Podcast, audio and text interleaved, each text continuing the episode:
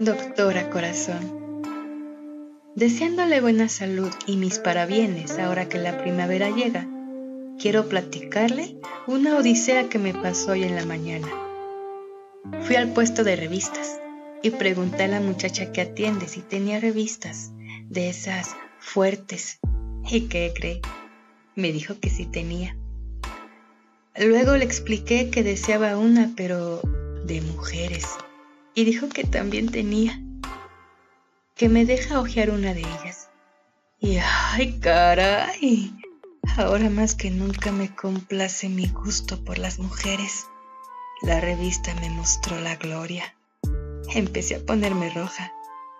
Le digo que cuando me excito, el color se me sube a la cara. Que busco el dinero para pagarle y cuando volteo a dárselo, ¡ay doctora! ¿Qué cree? La muchacha escondida tras un montón de periódicos se había sacado una chichota, pero si bien grande. ¡Ay doctora! Me puse nerviosa porque hasta me guiñó un ojo.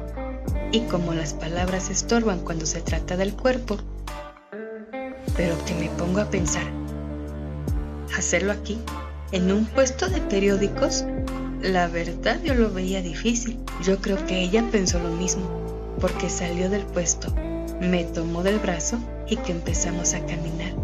Yo no quería voltear a ningún lado.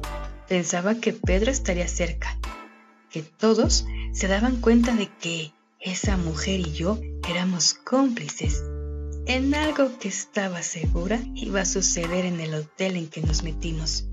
Ya en el cuarto ojé la revista para tomar valor y excitarme. Lo logré. Mi sangre se calentó hasta la ignominia. Toda yo era un vendaval de pasión, una tormenta. No pude más.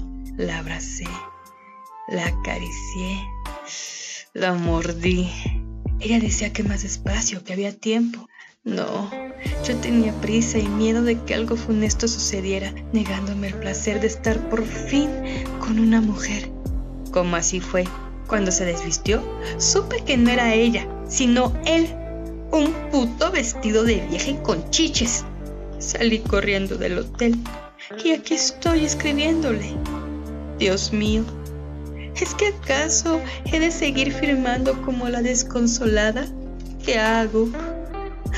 atentamente, desconsolada de Tampico, Tamaulipas.